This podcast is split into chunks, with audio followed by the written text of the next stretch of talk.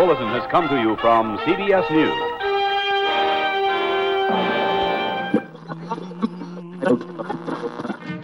Sintonize sua rádio e prepare teus ouvidos para o terror. Este é o podcast Frequência Fantasma.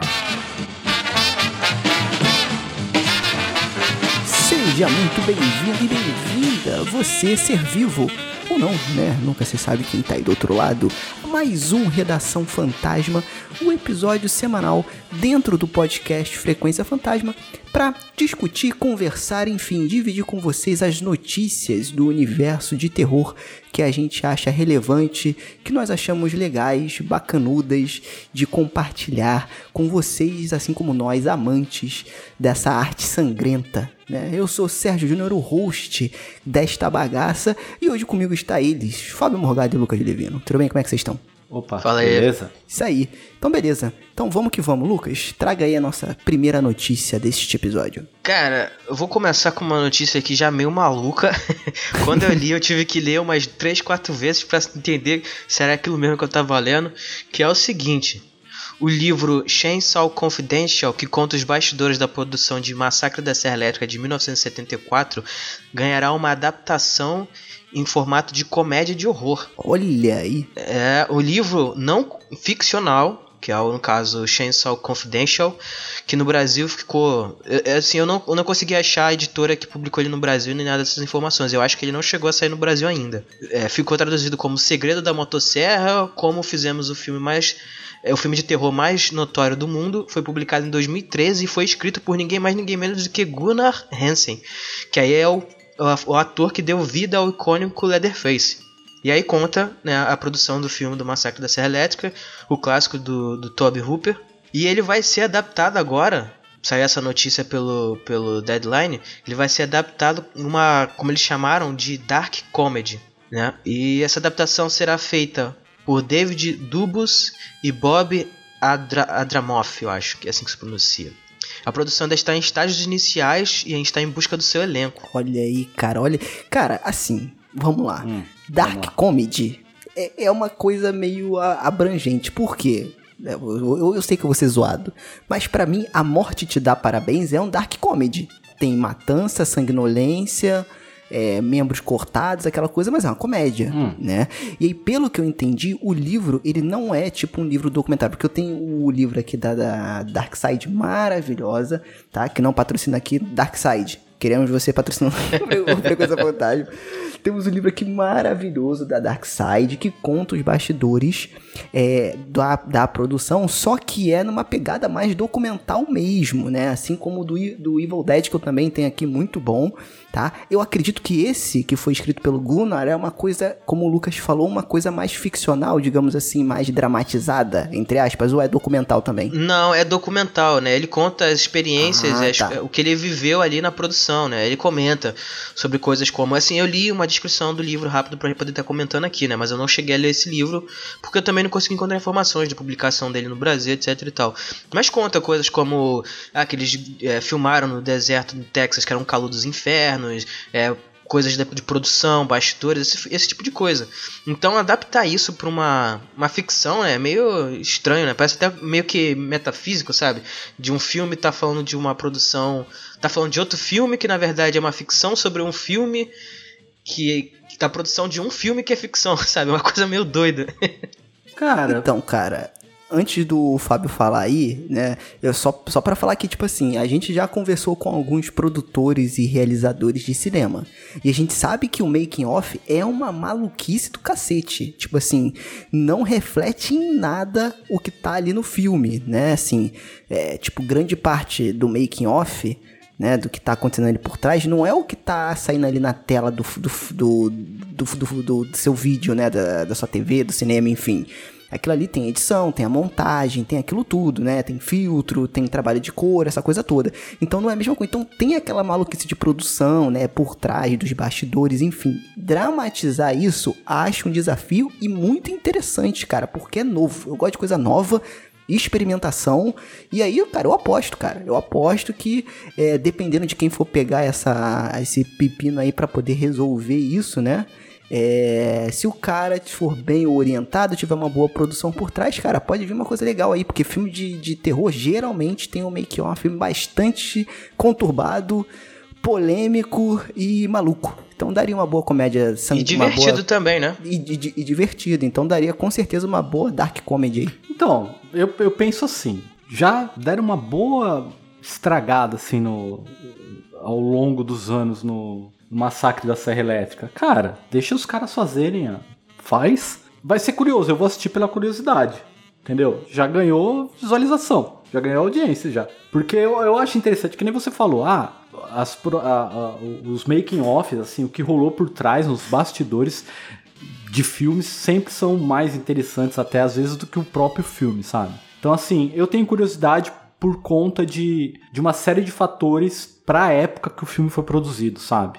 Porque se fosse agora, um filme de agora, recente, não me interessaria muito, mas um filme de 74, cara, então assim, eu acho curioso, eu acho que eu acho legal isso daí, cara. Sabe? Em vez de fazer um documentário, você fazer um filme na, na zoeira em cima de como foi fazer o filme. Eu espero que eles se baseiem bastante na realidade, eles tirem o sarro em cima de fatos reais, eles não fiquem fantasiando, entendeu? Com certeza. É porque, cara, se bota no lugar do, do pessoal que produz, se a gente tivesse grana para produzir um puta filme, se a gente tivesse aí, sei lá, é, com o suporte da Warner, da, sei lá, da Blumhouse, cara, tu vai ver uma, um balde de sangue ali, tu vai dar uma zoada, tu vai querer botar umas pranks aí no, no pessoal, enfim. Cara, eu acho que o próprio ambiente pede isso, né? Então deve ter muita coisa maneira aí. Que, mas o que, que, você acha, Lucas? Você que trouxe essa notícia aí que você leu, que você até, você até falou assim, cara, lê e vê se tu tá entendendo a mesma coisa que, que eu. O que, que tu achou, cara? Eu achei você tão maluca que eu, que eu fiquei na dúvida mesmo se era isso que eu tava entendendo. Porque, assim, a notícia ela não dá muitas informações. Ela só fala que vai, que, que vai se tornar uma produção aí, que tá começando em estágios iniciais, e não dá informação de trama, nem nada do tipo. Então, quer dizer, a gente pode esperar qualquer coisa, né? Assim, para quem lê o livro ou conhece mais ou menos o teor do livro, deve saber mais ou menos uma direção que talvez eles tomem. Mas dentro do que foi dito na notícia, é difícil saber o que, vai acontecer. E é isso que vocês falaram, né? É, making off de filme é muito interessante porque nos bastidores acontece de tudo, né? É, tem filmes aí com bastidores conturbados como o Poltergeist, tem outros filmes também que eu me esqueci agora. Não sei se acho que também rolou umas polêmicas no, nos bastidores do Bebê de Rosemary, no é, é, o Exorcista também, se não me engano. Enfim. É, então, assim, tem muito filme com história polêmica e, assim, bem interessante, né? Sobre questão de bastidores. E aí eu não sei, talvez eles transformem isso numa, numa grande brincadeira, sabe? Alguma coisa com um cara de, de, de sei lá, de, de pânico ou coisa assim, não sei. Pode ser que eles façam essa brincadeira aí, para mim é interessante, né? Agora tem que esperar para ver as, as, próximas informações, né, sobre esse projeto. Boa. E vocês aí, o que, que vocês estão ouvindo? O que, que vocês acham aí de uma dark comedy baseado no making off, né? Ou seja, nos bastidores ali do clássico massacre da Serra Elétrica. Deixa a sua opinião aí nos comentários pra gente trocar uma ideia. Bom, a terceira notícia, né, a segunda, a terceira, aliás. Não, a segunda. Eu, já tô, eu já estou me antecipando aqui. Mas a segunda notícia, no caso, seria o que foi que a Netflix divulgou aí agora o trailer do, da nova série de, de animação de Resident Evil no escuro absoluto. Né? Finalmente eles revelaram um trailer com, com várias informações sobre a série. Ela vai estrear no dia 8 de julho. E aí você consegue ver aí no, no trailer vai ter novos personagens, a trama vai se passar dentro da Casa Branca com uma investigação de um novo surto viral. Ela vai se passar ali em 2006, depois dos acontecimentos de Resident Evil 4. O, o Leon e a Claire vão estar de volta. E, enfim, é, para quem é fã, né, e conhece a franquia, já acompanha, né, sabe, por exemplo, algumas informações como, por exemplo, a Claire entrou na, na Terra Save, que é uma organização uma ONG que, que ajuda né, refugiados e pessoas que foram que sofreram por conta do bioterrorismo.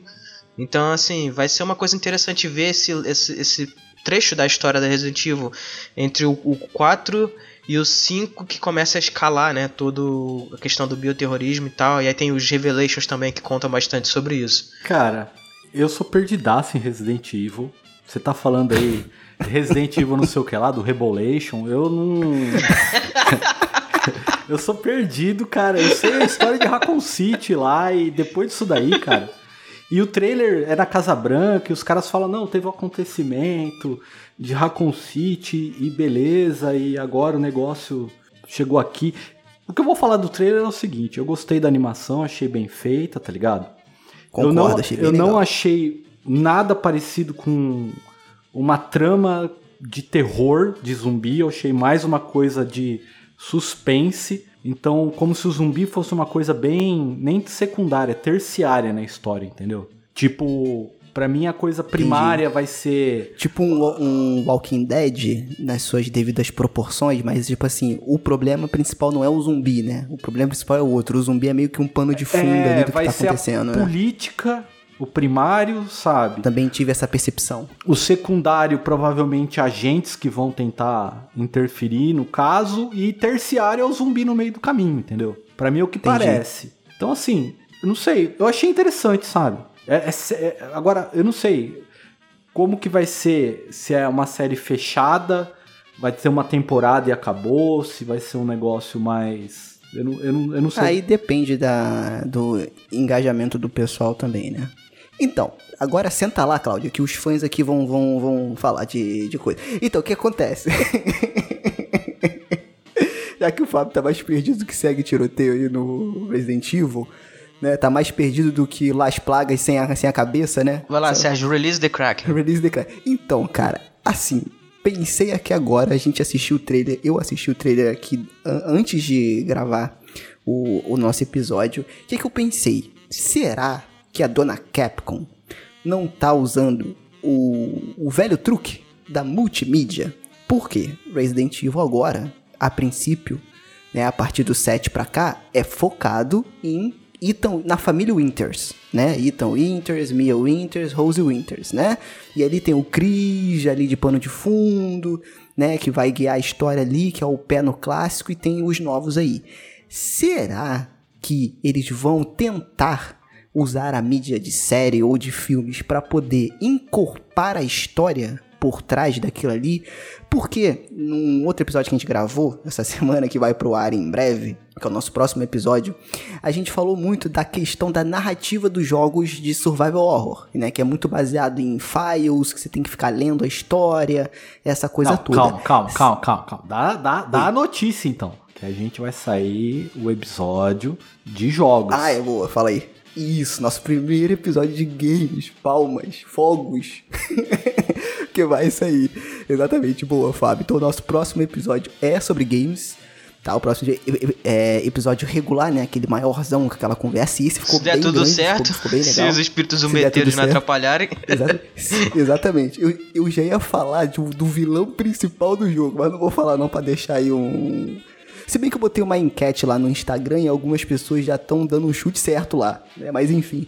É... E aí, o que, que acontece? A gente falou disso. Será que Dona Capcom do meu coração está ganhando o meu coração a Capcom com 7 e com 8, tá? Por mais ter algumas críticas dos, dos fãs mais assíduos, né? Amei. Será que Dona Capcom não quer jogar um pouco lore da história nessas outras mídias e deixar os jogos pra imersão do terror?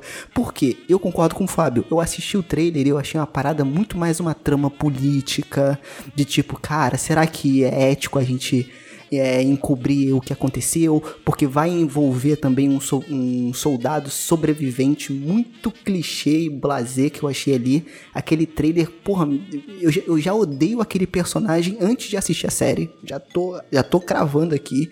É aquele que ninguém é um personagem novo que ninguém conhece, Ou seja, iremos comentar a série aqui no canal. com certeza. Já já odeio ele. Já odeio, não sei porquê, mas enfim. É Aliás, no podcast. Olha eu, olha eu com mania de youtuber aqui, ó, canal. Aí, ó. No podcast, porra. E aí, o que acontece? Vai ter essa trama política. Então, será que eles vão incorporar o lore ali de uma certa forma? Apesar que esse- essa série é depois do 4, né? A gente tá um pouco mais na frente. Mas, enfim, incorporar um pouco o lore ali do Resident Evil, até usando essa série como um teste, e deixar o jogo focado nessa imersão do terror, porque de fato, cara, aparece três zumbi ali e o resto é trama política. Se bem que é o primeiro trailer também, né? A gente não sabe se vai ter outros, mas é trama política, é, é o Leon tentando descobrir o que aconteceu ali, pelo menos pelo que eu entendi, naquele local de, onde o cara sobreviveu e aquele cara dando um relato dele, enfim.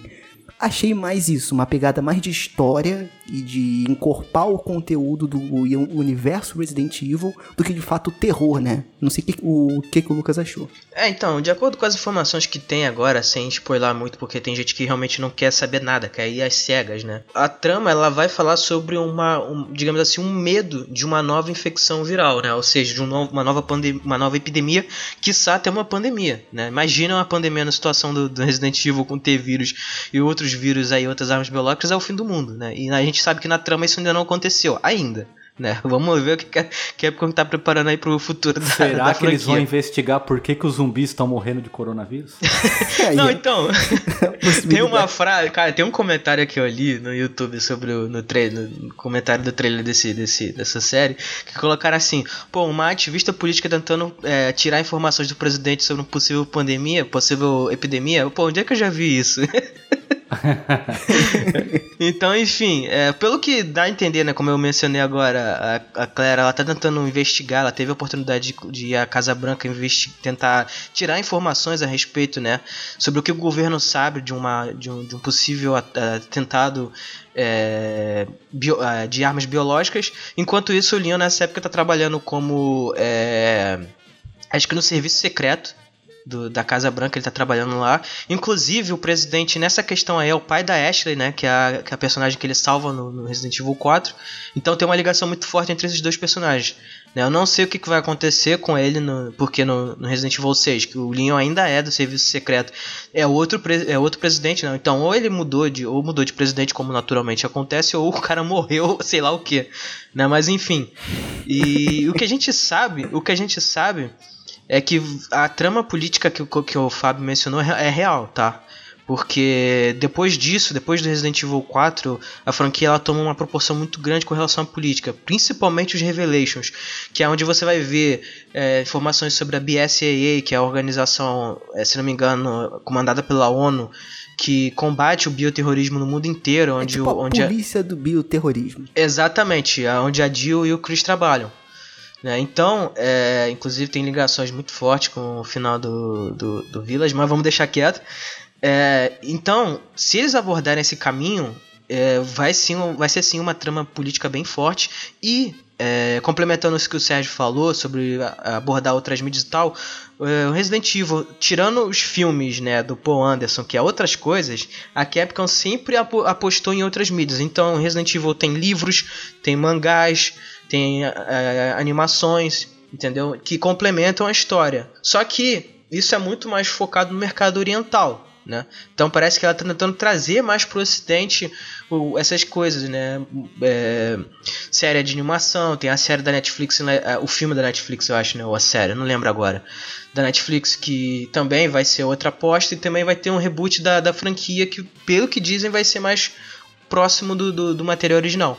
Então, sim, eu acho que é a Capcom apostando em trazer mais substância aí pra, pra. Na verdade, não não trazer, né, assim, de criar, mas assim, ficar mais acessível, né? Em vez de tirar, como você mencionou aí, de, de livros ou quadrinhos, botar isso na tela, né? Para as pessoas poderem assistirem e terem mais informações a respeito do, da, da, do enredo da franquia. Então acho que é isso, isso sim, vocês estão, estão certos nessa situação, nessa, nesse quesito. É, cara, porque assim, eu acho que o Lord Resident Evil, e eu entendo os fãs que, que gostam da. que são fãs por conta da história e quando tem algum furo de roteiro ou alguma coisa que não fica bem explicada atinge muito esse pessoal e, cara, de fato, você tá pagando pelo aquele produto ali, você começou a consumir de uma certa forma, você exige ali de certa forma que aquela qualidade se mantenha, né, da forma que você consumiu pela primeira vez, enfim.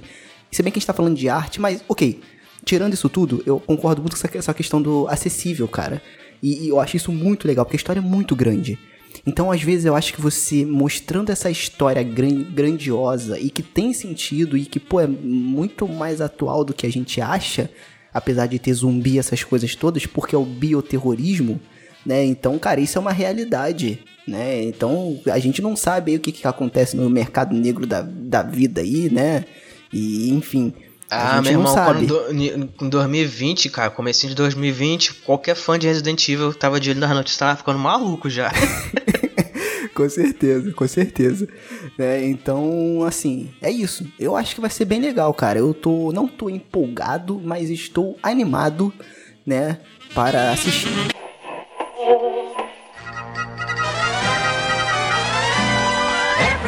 E aí, tá curtindo o episódio? E se você curte o podcast e quer ajudar a gente de alguma forma, primeiro já segue a gente nas redes sociais e também, se você quiser e puder, por favor, entre lá no PicPay né, e procure por arroba Frequência Fantasma, em que você pode ajudar a gente a fazer o podcast crescer. Né? Então, quando você ajuda a gente financeiramente lá no PicPay, você entra no grupo exclusivo do podcast e, além disso, você recebe os episódios antes de todo mundo. Estamos já estudando novas plataformas de financiamento coletivo, mas por enquanto que a gente tem para hoje é essa aí, PicPay. Então, baixa lá e ajuda o podcast.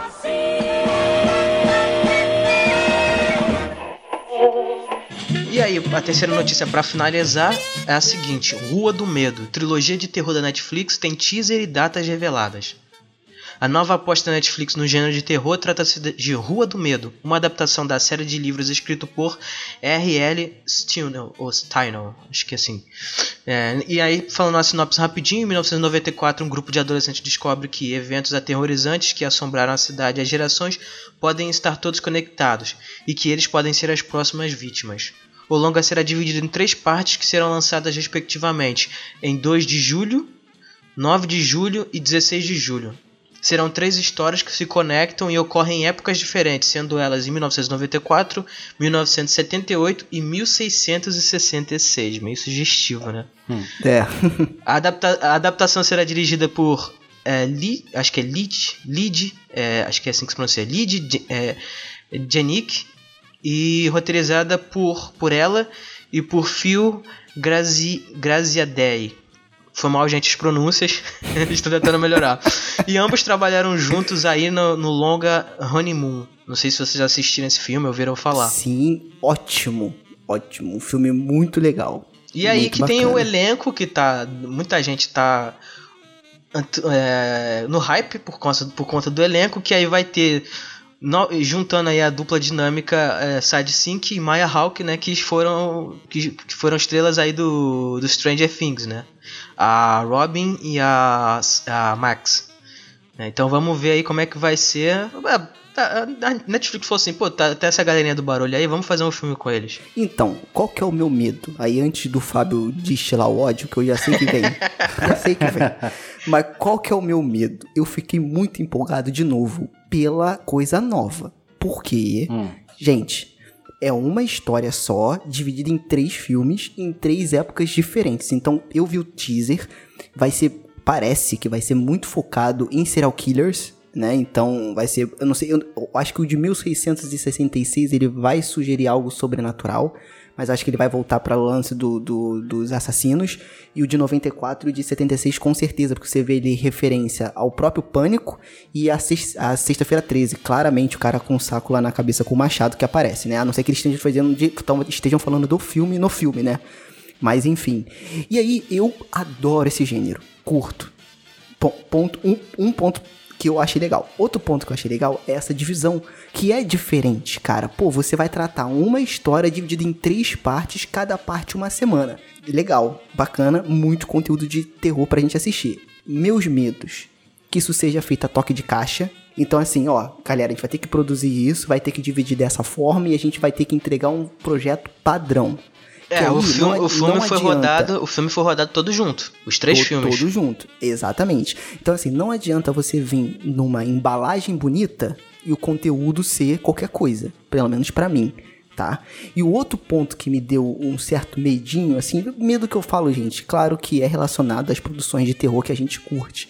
Eu vou pegar hoje pra assistir uma série da Netflix nova. O primeiro episódio da série tem uma hora e dez minutos. Certo. Eu falo, gente, isso não é uma série, isso é um filme. Vamos, vemos e. Porra, é mais do que um média-metragem, gente. Ok, tá? E aí, qual que é o meu medo? O meu medo é eles estarem vendendo. Gente, estamos fazendo três filmes em três semanas, hein? Ó, que legal! Só que na verdade são três episódios de uma série. Que eles dividiram em três. E aí eu, eu volto com uma reflexão que é a seguinte.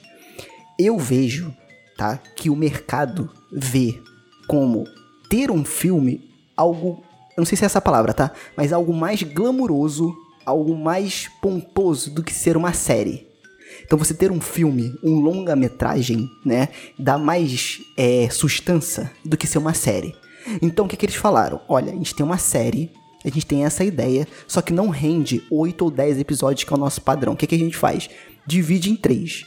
Pô, e se a gente falar que são três filmes feitos em três semanas e uma coisa marketeada muito legal e bacana? Pô, fechou. Então vamos fazer isso.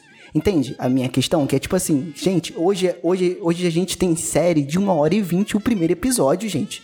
Pelo amor de Faz Deus. total sentido o que você tá falando, porque assim, é muito mais fácil você vender pro mercado como um filme, como três filmes do que como série, porque filme você concorre a prêmios, mais prêmios. Tem Exato. um mercado é, e porque mais seria minissérie no caso, né? Que seriam três episódios. É, tirando esse, essa questão, minha opinião é que a Netflix ela vai se sentir confortável de produzir esse, esse filme, esses filmes, né, no caso, porque eles são baseados nesse, nessa série de livros que eu mencionei. E essa série de livros é, eu não li, eu não conhecia, tá? Mas pelo que eu pude pesquisar, eles são livros de terror infanto-juvenil. Né? Ou seja, eles são uma, uma pegada mais de Stranger Things. Né? Uma parada mais palatável para jovens e Olha É. o algoritmo da Netflix vindo aí, ó. então, é, eles, pega, eles, viram, eles viram esse potencial aí e falaram assim, bom, a gente já tem experiência em trabalhar com esse tipo de, de tema, então a gente, que a gente vai conseguir desenvolver algo que interesse a todos. E eu tava pesquisando aqui e por curiosidade, a ABC Television encomendou um piloto da, da, da série de TV desse, de- desses livros, né, em 1998, mas o projeto acabou não saindo do papel. Né, se, se chamaria Ghost of Fear eh, Street. Então, assim, é uma série já avisada. Eu não conhecia, pelo que eu vi, são muitos livros. Pelo vi- é, pro- provavelmente é conhecida, eu não sei se é muito conhecido no Brasil. Pelo que eu vi no Brasil, são- se eu não me engano, foram adaptados, foram traduzidos 16 dos livros da série. né, Então é muito livro Ué, mas mesmo. aqui tá trilogia Rua do Medo, então deve ser três livros, não? Não, não, vão ser três livros de uma história fechada, mas pelo que eu vi, tem uma cara mais Ah, antolo- tá, antológica, entendi. né? Que se então, passa então nessa faz sentido de cidade. ser três filmes. Mas fazia sentido ser uma série também. Enfim, tá, essa é a discussão, mas beleza. É, continue. porque, é porque se você vai apostar numa, numa franquia grande como essa, né? Você começa com um projeto menorzinho pra ver se vai dar certo. Né? Pelo menos essa é a minha visão. E aí depois começa a escalar a parada. Então Porra, eu Lucas, mas fazer um de- filme não é um projeto menorzinho, não, cara. Porra, mas Pô, uma fazer série filme de- não é menorzinho, não. Pô, mas uma série de, de, de dezenas de livros também é uma parada absurda, né, cara? Não é que nem, sei lá, essas séries de TV aí que estão há 10 anos no ar. Entendeu? Que elas são mais baratas de fazer. Uma coisa é você fazer Não, eu uma série entendo, mas dessa. pegar- Outra coisa é fazer Então, mas uma, parada trilogia, cara. São três livros. Por que, por que, que não faz uma série com um orçamento um pouco mais apertado, né? E aí testa, tipo, uma série, um, um primeiro, um- uma primeira temporada aí com alguns episódios, que fazer três filmes, aí que tá. Por quê? Pode ser uma qualidade cocô, nojenta, né? Pode ser. Pode ser, né? Então, não sei. Porque o, te- o, o teaser e o trailer, gente, é totalmente algoritmo Netflix. É, não mostra muita coisa É, também, né? Fontezinha. Não, Lucas. Fontezinha anos 80, Stranger Things. É, toda ali, claro que a, a- que a É, mas é isso ambientação que eu tô se fa- passa é isso que eu nessa tô falando, época. né? Então, tipo assim, cara. Então, mas vocês não acham que, que já deu um pouco isso daí? Então, é essa que era a minha questão que eu, que, eu, que, eu, que eu queria chegar. Por que eles querem fazer vários Stranger Things? Porque dá dinheiro, gente. Ok, não tem problema nenhum com isso. Só que o Stranger Things é muito forte, gente. Tá bom, tipo, já é, é ótimo, sabe? Investe Não, nesse. e também já perdeu entendeu? um. Bom, eu não sei, eu acho que já perdeu um pouco da força. Que na tirando Não, Stranger cara, eu Things. acho que a, a próxima temporada vai vir aí e vai abalar provavelmente. É porque é por causa do muita, hiato, muita né? audiência. Acho que teve dois anos de hiato, É. alguma coisa assim. Não, não, eu não, de, eu não digo o Stranger Things. Eu digo assim, a mesma pegada. Tipo, entendeu? Porque quando saiu o Stranger É, não Things, sei. ele bombou. A Vamos fórmula, ver. Aí né? saiu umas coisas. É a fórmula. É, a- essa fórmula meio que saiu bastante coisa, cara. Eu acho que meio que, sei lá, eu acho que deu aquele boom e meio que morreu um É, pouco, cara, sabe? tira- é, tirando Stranger Things, eu só consigo lembrar de It, que tem essa pegada mais infantil. Né? Pelo menos o primeiro filme. É, mas né? ele não tem pegada infantil, né? São com crianças, mas a pegada não é É, infantil. não, Luiz. então, é, eu digo pegada infantil que é um terror que tem crianças, né? Que as crianças são os protagonistas.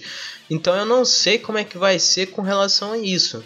Se é, é, vai ser a questão mesmo da série ser crianças, né? Porque tem outros, tem outros é, personagens aí, né, atores que estão escalados que não são crianças. Né? Então eu não sei. A, Entendi. a- a- os livros são conhecidos por serem né, uma, uma- um terror e ficção juvenil. Agora eu não sei como é que vai ser a abordagem da Netflix é, com relação a esses três filmes. Por isso que eu tô falando, é, é provável que por terem escalado é, duas é, atrizes que fizeram Stranger Things que ficaram muito em evidência por causa disso, eu acho que é, tudo leva a crer que sim, que eles vão por essa pegada. Não, e outra, também o Stran- a gente tem que pensar que Stranger Things vai provavelmente é a última temporada, cara, porque na próxima eles já vão estar com 20 anos, entendeu? Todo mundo cresceu ali, cara. Ou eles Sim, podem sim. esperar, tipo, eles fizerem 30 anos e aí voltar com Stranger Things com ele mais velho, né? E aí É, seria não, mas eu digo assim, mesmo. talvez eles estão fazendo alguma coisa pra ocupar o lugar, entendeu? Ó, já vamos Hum, preparar pode ser o também. terreno pra. Porque o Stranger Things vai, É, uma hora é, vai então, acabar. é, se os filmes derem certo, né, eles quiserem transformar em série, eu só queria só citar antes da gente fechar aqui o que o escritor disse, porque ele já assistiu a trilogia, né? E aí eu peguei essa informação lá no Trilha do Medo, no site, então já deixo as fontes aqui, né? Eles que botaram lá no site deles, e o cara falou assim, ó, os fãs de Rua do Medo vão adorar e ter algumas grandes surpresas. Os leitores sabem que a série de livros é voltada para o público juvenil, mas os filmes são para jovens adultos. Tenho medo dessa classificação. Isso significa muito mais. O, o, o Tenho Medo fui eu que falei por mim mesmo. Isso significa muito mais emoções e muito mais terror. Eu já assisti a trilogia dirigida por Lef Janiak e posso dizer que os sustos e os gritos são maiores do que eu esperava. Que prazer ver os horrores de Shadside, Shadside é, ganharem vida. né? Então o cara tá dando uma vendida aí, mas ele fala que o livro é para público juvenil, porém o filme é para jovens adultos. E foi como eu falei, tenho medo dessa O que, classificação. que é jovens adultos hoje em dia? Pra mim é um cara barbudo com mongoloide, Então, tá ligado? somos nós, é, né? É, é o adulto Tipo assim. mongoloide, velho. É, não, não, eu que eu falo a gente, é tipo assim, jovens a- adultos, é tipo os jogos, mo- é, jogos vorazes, é uma considerado para jovens adultos, Maze é o Young Runner, Adult, né? é o Blaze. Runner. Ah, É, não, não, aquilo é tipo, pra criança, cara. Então, esses são jovens adultos, entendeu? Pô, então assim, tá, tá, não sei. amadurecer aí. Porque Jogos Vorazes é pra criança, mano. Então, o que acontece? Eu adorei a forma. Vamos ver o conteúdo. Adorei a forma, acho a ideia super legal e super nova, porque eu não, não lembro de uma produção ser feita dessa forma. Tá? Então, se for legal, eu acho que a Netflix vai acertar É, bastante. e só complementando o que o Sérgio falou, se não me engano, eu li isso já faz algum tempo, então vou puxar da memória aqui. Stranger Things está cotado para ter cinco temporadas, no máximo. E foi uma coisa que os, os Buffer Brothers, que foram que criaram Stranger Things, é, frisaram, que eles não querem produzir uma série em que fique que seja interminável, que só acabe quando o público parar de, de, se, de se interessar. Eles não, eles querem ter uma série, eles queriam produzir uma série com começo, meio e fim. E foi Sim. é o que eles E disseram. outra, cara, e Stranger Things já entrou já pra história da cultura pop, cara. Falo com isso com tranquilidade. Que nem falo o pessoal lá do choque de cultura. Fala com, propriedade. Falo com, com Não, propriedade. não, isso daí não tem o que negar, ninguém tira o mérito. E, e é uma série que. É, então tá ótimo. Ela deu uma caída na E é- e é segunda boa. temporada, mas ela depois deu uma recuperada, entendeu? É boa. A terceira é, mas muito é boa, boa. a terceira é muito boa. É, a terceira é muito boa. Mas assim, sei lá, vamos ver, né, cara? Vamos, vamos, vamos ver, vamos ver. Vamos ver esses jovens adultos. Vamos ver o que, que Jovens esses jovens adultos. adultos. vão aprontar, né? Ah, pra mim, jovens adultos é Scooby-Doo. Ah, eu agora só Boa. vou me titular de jovem adulto, não quero nem saber. Se for. É, não tem uma teoria, não não é teoria, né? Dizem os psicólogos, ou, enfim, uma associação aí, psicologia, alguma coisa assim, que na verdade a fase adulta só começa depois dos 30. Então, tá aí, ó. É, diz que Olha aí, mudou, ó, né? olha aí. Acho- Acho que é 30 ou 35, aí eu ouvi falar disso daí. Então, Olha aí. somos todos jovens adultos, né? Se você. Sou um jovem Não adulto que ainda. Grecia em 2000 já. A menos que você usa pochete, aí você envelheceu 60 anos de uma, de uma vez só. Não, pochete só usei nos anos 90. velho. Cara, eu vou te falar, Ó, eu se era criança, mas eu pochete- usava. Então, eu me amarrava, cara. usa Era pochete... muito, era muito não, não, prático. pochete é super funcional. Super Não, funcional. é funcional. Só que, pô, parece que você tá andando com um dreno, cara. Entendeu? Não, tudo bem, tem isso. Mas outra, calma aí, calma Hoje aí, não calma dá aí. mais. Se você, se você, ó, eu, eu tô in- intimando aqui. Se você escuta esse podcast e você usa pochete, só que você usa transversal no ombrinho, pode ir embora. Nem, com- nem volta pra, pra ouvir aqui. Detesto pessoas que usam pochete. Não, é na cintura. É na cintura e olha. Mas não é tem na que usar cintura pochete. Pochete foi uma maldição que aconteceu nos anos 90. Entendeu? É uma década, dos anos Pô, cara, 90, uma década pô, meio cara, perdida. não tinha cara. como cara, não tinha como eu guardar o meu o meu o meu Walkman no, no, no bolso não, cara. Tinha que botar na pochete. É, não, a pochete ela foi lançada na época, ela pegou por causa disso, porque você tinha agenda eletrônica, você tinha Discman, Walkman, sabe? Tudo coisa. Tudo bem, o Walkman ainda tinha o negócio de prender na É, o fivela do Walkman era, cinto. é, o Walkman É, era coisa de mas playboy, assim, não tinha não. É, mas, cara. O, o- você- o aliás, tinha o Discman era coisa de playboy. tinha- e outra, naquela época você tinha que andar com 300 mil documentos, tá ligado? Teve uma época, no, no início dos anos 90, você tinha que andar até com carteira profissional se a polícia te parasse. Porque você tinha que provar que você era, aquela trabalhava. carteira. Aquela carteira gostosa que nem fecha mais. É. Aqueles papel tudo pra Hoje fora não, assim, ó, né, tá, tá- tá cara? ligado? Tem Santo Antônio, Santo Agostinho, tem dólar, que ninguém sabe, sabe por que, que, é aquele dólar lá. Nossa, cara, era, ó, você ficava com. Na época chamava SIC, né? Era o SIC, RG, carteira profissional, é, reservista lá dentro, é, é voucher de puteiro, é promoção de mercado. Cara, é tudo, velho. A carteira era. Nossa, bitela, mano. Acho que a gente pode encerrar com essa. Valeu aí você que ouviu até aqui.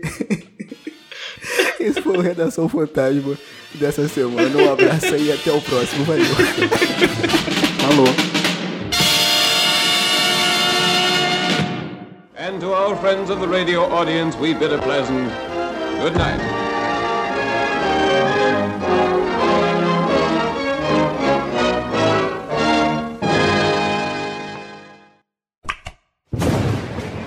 Mausoléu 13 Edições.